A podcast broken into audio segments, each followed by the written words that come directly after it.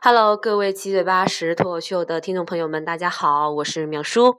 呃，由于这个星期呢，淼叔特别之忙，而且要搬家，所以就没有时间上节目啦。呃，但是请各位放心，节目已经是录制好的啦。然后这期节目的时间也是特别的长，所以够你们在清明小假期三天慢慢听的。呃，虽然说我们的。呃，听众大概就只有一百二十二个人左右，而且可能因为我们这个星期没有上节目，可能还流失了几个听众。但是，嗯，我们还是要负责任的，所以我明天肯定，明天晚上肯定会上节目的。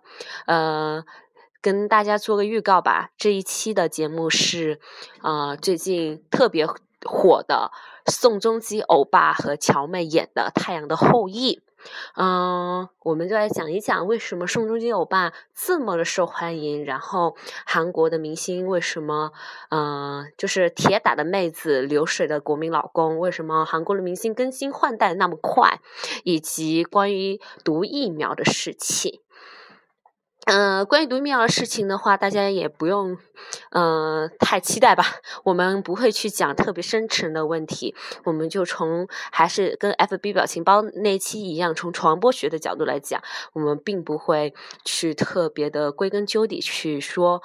第一呢，是因为我跟小白两个人的知识还有信息量也都不太够。